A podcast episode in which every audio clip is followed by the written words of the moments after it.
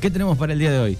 Bueno, hoy vamos a hablar de, eh, como puse en mis historias de Instagram, creo que es el tema favorito, uno de los temas favoritos de los medios de comunicación, que es los pobres. Los pobres, los planes y los pobres. Se viene hablando mucho últimamente. Hoy sí, eh, ahora aflojamos con el cambio de ministro de Economía. Yo creo que no nos vemos, creo que era Guzmán, el ministro de Economía la última vez que vine. Pasaron varios. Igual pero- tenemos el récord de los cinco presidentes No, en una no, semana. no, no. Nadie va a superar No, eso. la verdad que no.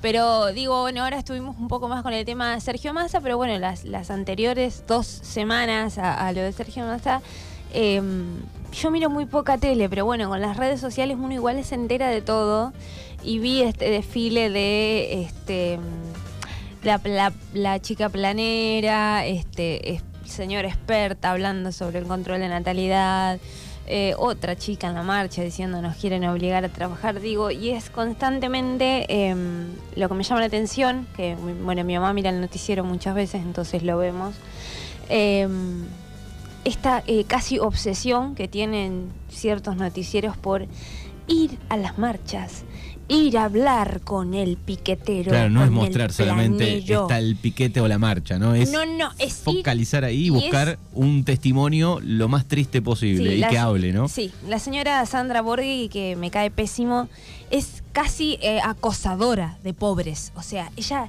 los persigue. ¿Y por qué viniste? ¿Y cuánto cobras del plan? Sí. Y que, señora, quisiera que sea así de incisiva con los poderosos del país, a ver si le sale. Eh, es bastante agresivo. Después se victimizó un poco, lloró en una nota que le hicieron sobre que se había sacado de contexto, ¿no? Yo no le creí nada. Se hace la víctima, dijera mi sobrina, te haces la víctima. Bueno, la verdad es que hoy vamos a hablar de un término que es bastante nuevo eh, para mí, pero en general es bastante nuevo porque recién hace un poquitos años que la Real Academia, nuestros amigos de la RAE, lo han reconocido, ¿no? Como un neologismo y es la palabra aporofobia. Esta palabra eh, eh, fue acuñada por la filósofa Adela Cortina. En el año 95, Adela Cortina es una filósofa española, para referirse al rechazo, aversión, temor y desprecio hacia el pobre, hacia el desamparado que, al menos en apariencia, no puede devolver nada bueno a cambio. Eh, ayer estuve viendo una charla TED de Adela Cortina donde decía, bueno, eh, me llevó 22 años que la Real Academia incorpore el término aporofobia.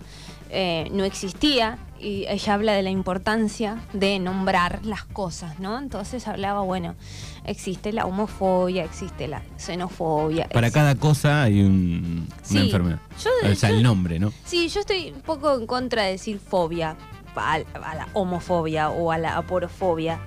Porque quienes sufrimos fobias de verdad sabemos que acá hay una cuestión más ideológica y de odio que de miedo y de fobia. Pero, Pero bueno. me parece que en algún momento se termina, es tanta, ¿no? Que se termina convirtiendo en una especie de fobia, ¿no? Sí, es raro lo que sucede ahí con la gente, con estas cuestiones. Medio pero bueno. Mickey Vainilla. Sí, ella habla de, de, bueno de que eh, necesitaba otro término porque había se había dado cuenta de que no era una cuestión eh, solamente eh, xenófoba muchas veces con los inmigrantes eh, en su país, en Europa, sino que era con los inmigrantes pobres. Eh, como que nadie estaba eh, discriminando a grandes inversores extranjeros o grandes pudientes que se instalaban en las playas de España en las vacaciones, sino que siempre el problema era el pobre.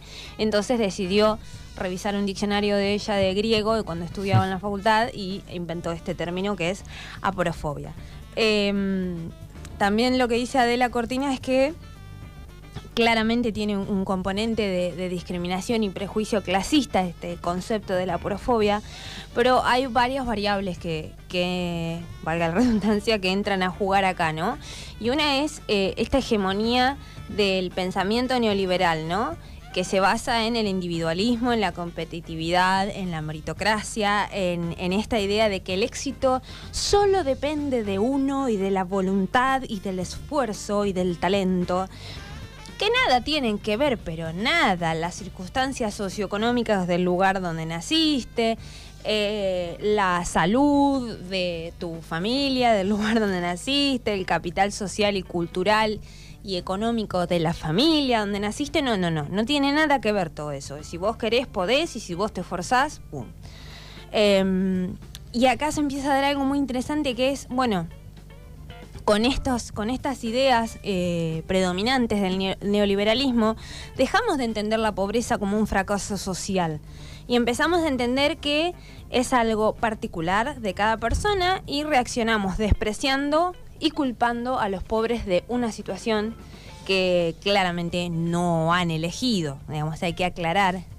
Eh, nadie elige nacer en un lugar en el que va a estar condenado a la pobreza. Eh, digamos, a nadie se le ocurriría en el tatetí de, no sé, de la cigüeña decir, a mí déjame acá, en la Villa 1 14 ah, déjame sin baño, sin... La verdad que no, uno no elige dónde nace, hay una cuestión azarosa. Em, y esta idea, ¿no? De, de, despreciar y de culpar al pobre de una situación que claramente no eligió, alimenta un círculo vicioso de exclusión y de marginación, porque esto tiene como consecuencia, eh, esta exclusión y esta marginación tiene una consecuencia muy grande que es deshumanizar a las personas.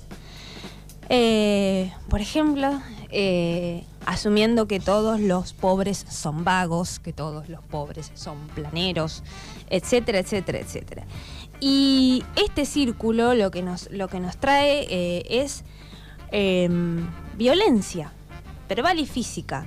Eh, y un ejemplo muy claro de esta violencia verbal y física es la que comentaba anteriormente. Los medios de comunicación y la forma en la que se obsesionan y ensañan con los pobres y lo que hacen los pobres y a dónde van los pobres y cómo viven los pobres.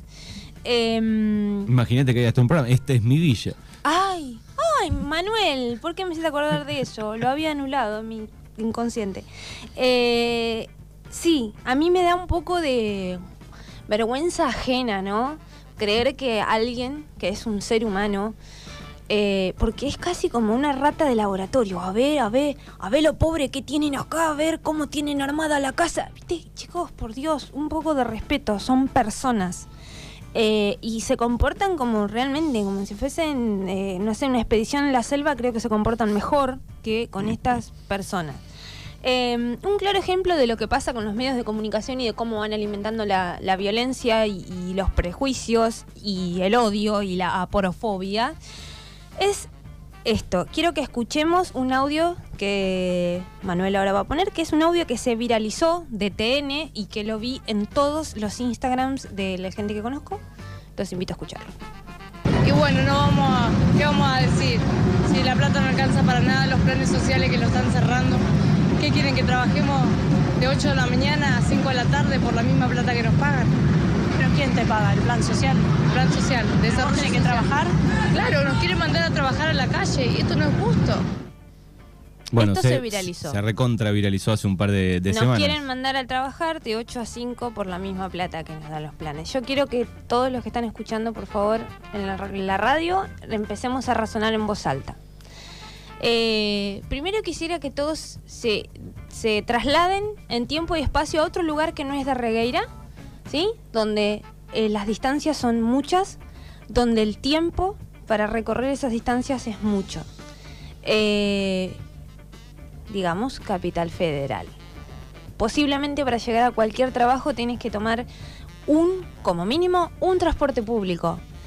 Como mínimo una hora y pico de tu vida tenés para ir al trabajo. Ya perdiste dos, dos horas de ese día, dos horas, por lo menos. mínimo. Bien. Lo que se le ofrece a las personas eh, más vulnerables no son trabajos piolas. Son, y perdón la palabra, trabajos de mierda. Que nadie quiere hacer. Eh, entonces, vos ya perdiste eh, ocho de trabajo, dos de ir a trabajar son 10 eh, con suerte una hora, ¿eh? Si hay que tomarse un tren y un subte y algo es más. El, es el mínimo para moverte. Es el mínimo, una hora necesitas. Y además tenés que ubicar en algún lugar, esas ocho horas tenés que ubicar a los 3, 4, 5, 6 pibes que tenés. Por el mismo dinero que te dan una ayuda del Estado. ¿De qué manera estamos motivando a la gente a salir a laburar si lo que le estamos ofreciendo es una porquería? no le estamos ofreciendo un trabajo digno, no le estamos ofreciendo un trabajo en blanco, no le estamos ofreciendo ningún beneficio. Obviamente que teniendo en cuenta todas estas variables, va a haber un montón de gente que va a decir, y no, la verdad que no es justo, porque yo tengo que ir por menos plata a hacer un montón de cosas que no están buenas, porque reitero, eh, no se los contrata, a los pobres no se los contrata para estar en una oficina calefaccionada o con aire acondicionado, haciendo cositas con papeles, tomando café. No, se los contrata para trabajos de mierda, que nadie quiere hacer. Eh, y ahora los invito a escuchar el audio completo de esta chica, la que dijo, eh, no es justo trabajar de 8 a 5, porque es mucho más interesante y ahí nos damos cuenta que hay una intención en lo que los medios de comunicación comparten. ¿Querés o nunca conseguís? Nunca he conseguido un trabajo en blanco. Así que bueno, Porque no terminaste el secundario, no no terminé el secundario. ¿Cuántos años tenés? 28. ¿Te gustaría terminar el secundario y tener un trabajo en blanco? Sí, me gustaría, obvio. Obvio que la gente quiere jubilarse, quiere estar mejor, quiere que sus hijos tengan una escuela privada. Cuando hoy en día una escuela privada cuesta mucha plata. Los chicos van- están escolarizados. Sí, sí, obvio, sí. Escuchame, ¿y tu marido tiene- tampoco nunca tuvo un trabajo en blanco? ¿Nunca tuvo esa Tuvo un trabajo en blanco, pero la verdad que no sirve. Te pagan dos monedas Claro. cuando es así. Obvio que el jefe, el, el- el- el que te emplea va a ganar más que vos, porque es así. O sea que a ustedes les rinde más tener un plan los dos y hacer changas afuera que tener un trabajo en blanco. No es que nos rinde más, que nos guste, porque No, no, tampoco no, entiendo, nos gusta. entiendo, no es que te gusta, es, la, es lo que más te cierra la economía de tu casa. Es- no llegamos tampoco a fin de mes, pero es algo que nos sirve. Porque tampoco uno, uno pretende vivir toda la vida con esto, porque ¿Cuánto queremos. a fin de mes entre tu marido y vos? Con los 50. planes. 50. Y yo trabajando, haciendo en casa de familia, ganaba 4.500 por semana. Que no es plata tampoco. No es plata. Estaba de 8 de la mañana hasta las 4 de la tarde y esto no es justo. Entonces vos, vos si te pones a pensar, te decís, ¿por qué tengo que vivir así? ¿Porque no estudié? ¿Por qué no estudiaste? porque mi mamá murió, me fui a un, a un colegio internado, mi familia no se hizo cargo. O sea, mi, mi- mi tío tenía seis chicos para darle de comer, después mi tía tuvo mellizo.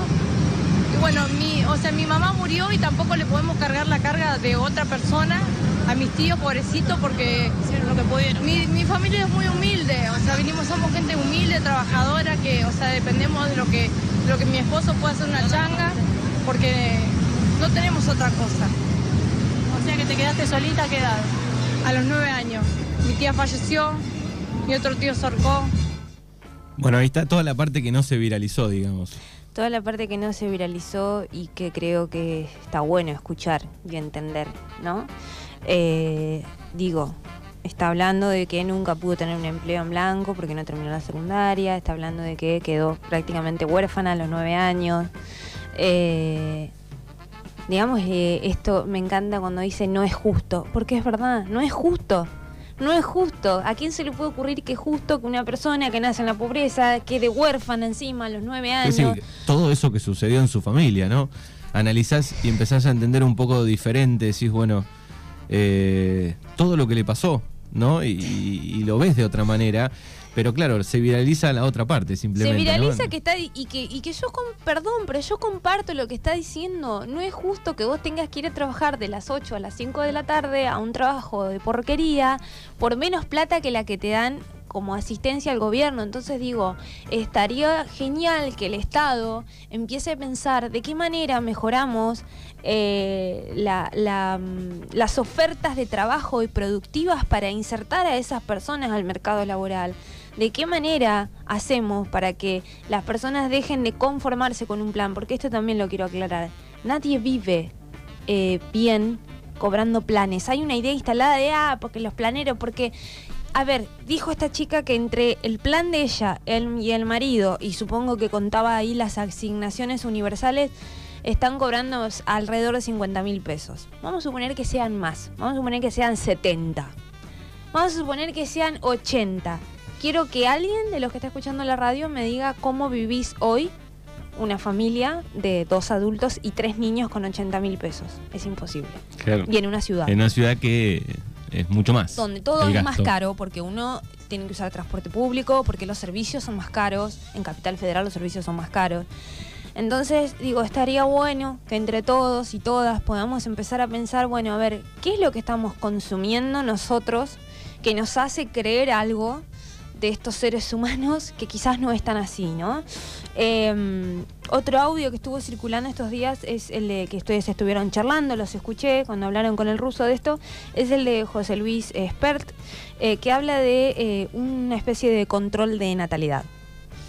Hay que hacer docencia en las villas, en las zonas marginales, con el control de la natalidad, hacer eh, cultura sobre una paternidad responsable. Los hijos tienen que venir queridos al mundo, tienen que ser deseados, buscados. ¿Pero que la gente pobre quiere tener No, pero no es que a ver, hay una parte de la gente pobre que quiere tener hijos para cobrar el plan, pero otra parte de la gente pobre tiene hijos porque no sabe cuidarse, no tiene control de natalidad, ¿me entendés?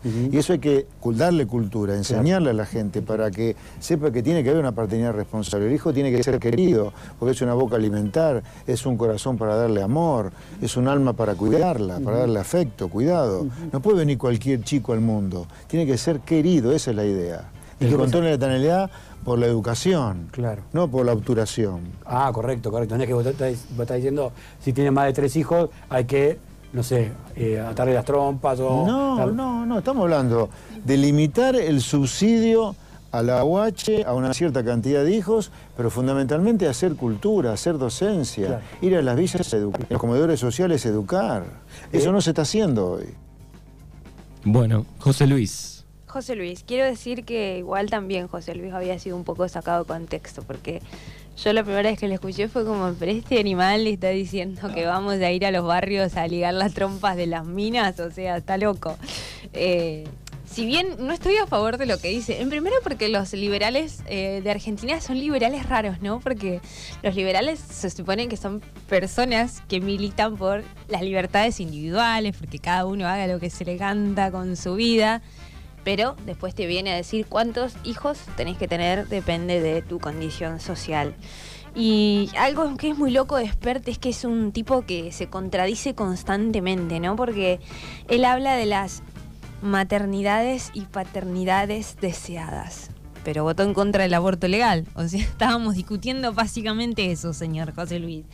Eh, vota en contra de la educación sexual integral en las escuelas. Entonces, ¿de qué manera él quiere ir a hacer docencia a las villas? Claro. La docencia se hace en el ámbito educativo también. Y si vos no estás votando a favor de que el Estado pueda en las escuelas del país eh, justamente hablar de esto, hablar de, lo que es las paternidades, las maternidades deseadas.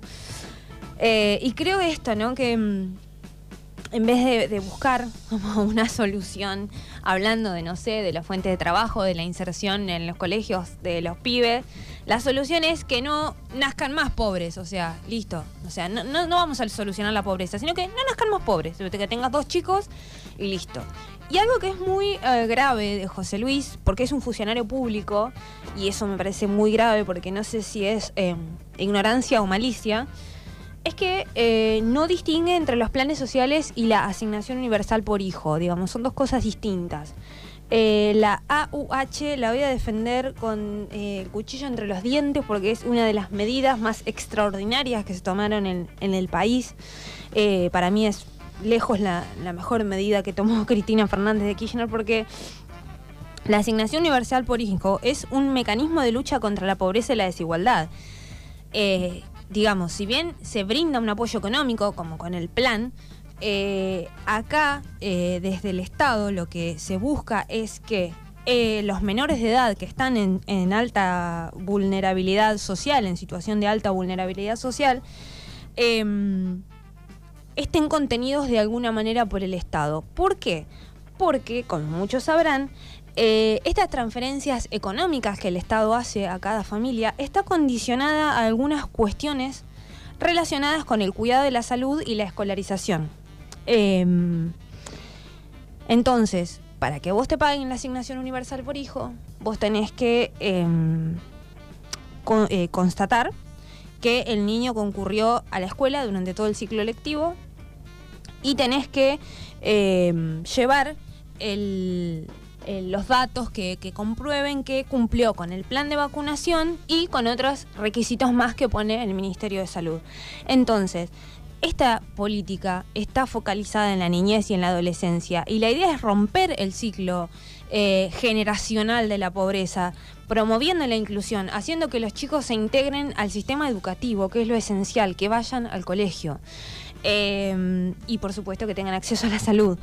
Eh, y algo que es muy importante de la asignación, que me lo enteré el otro día buscando data, es que los pagos de la asignación se realizan en un 80% del monto de manera mensual y el 20% restante lo retienen hasta el momento en el que vos eh, constatás todo esto que te piden, que el chico fue a la escuela durante todo el ciclo lectivo, que está vacunado, que fue a, asistirse.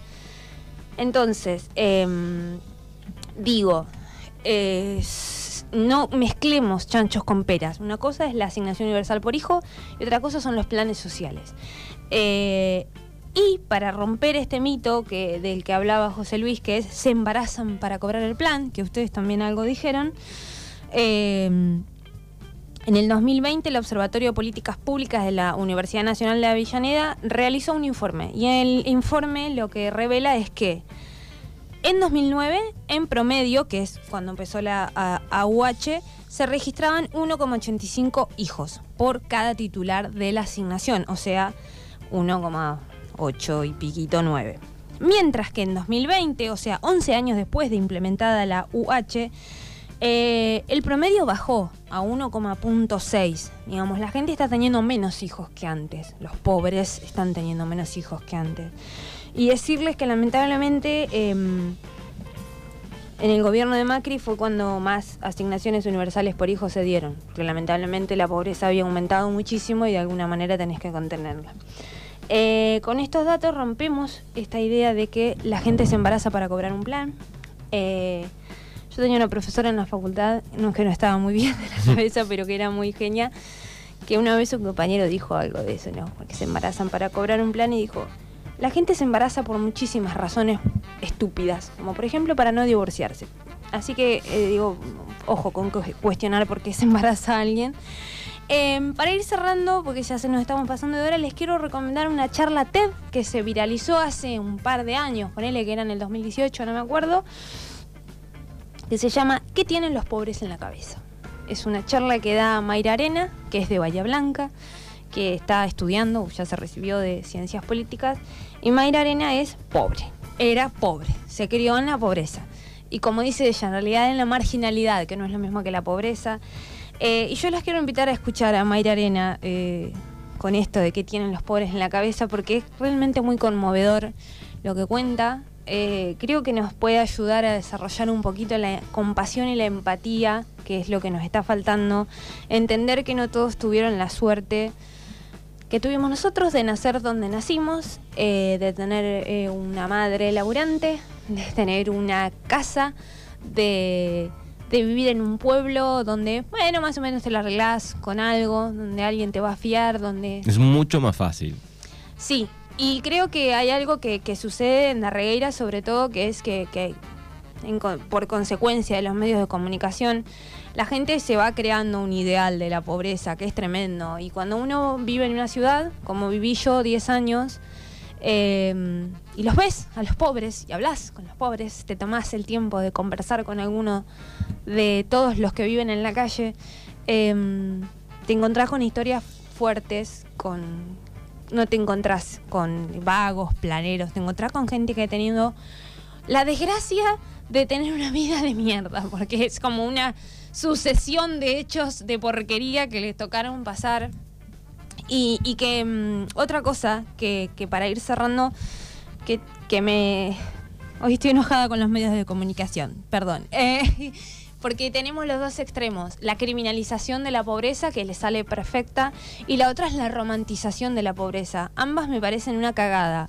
Eh, esto de niño camina 26 kilómetros todos los días para estudiar, chicos, es tremendo que hagamos de eso algo, algo lindo. Es tremendo que un chico tenga que caminar 26 kilómetros para... Niña estudia la intemperie, eh, Villera estudia la intemperie para recibirse. Es tremendo Sí, hacer sí, de... cómo se romantiza, cómo se muestra, ¿no? Chicos, es- las dos cosas son tremendas. No se criminaliza y no se romantiza, porque son situaciones que no están piolas. Entonces, Hoy les dejo la invitación a empezar a pensar de una forma más amable, a tratar de salirnos de nuestros privilegios, que son un montón, aunque no nos demos cuenta, y, empezar a ser un poquito más amables con la gente que no ha tenido la misma suerte que la nuestra. Muy bien, es Guli Miranda aquí en Mañanas Urbanas con un micrófono propio.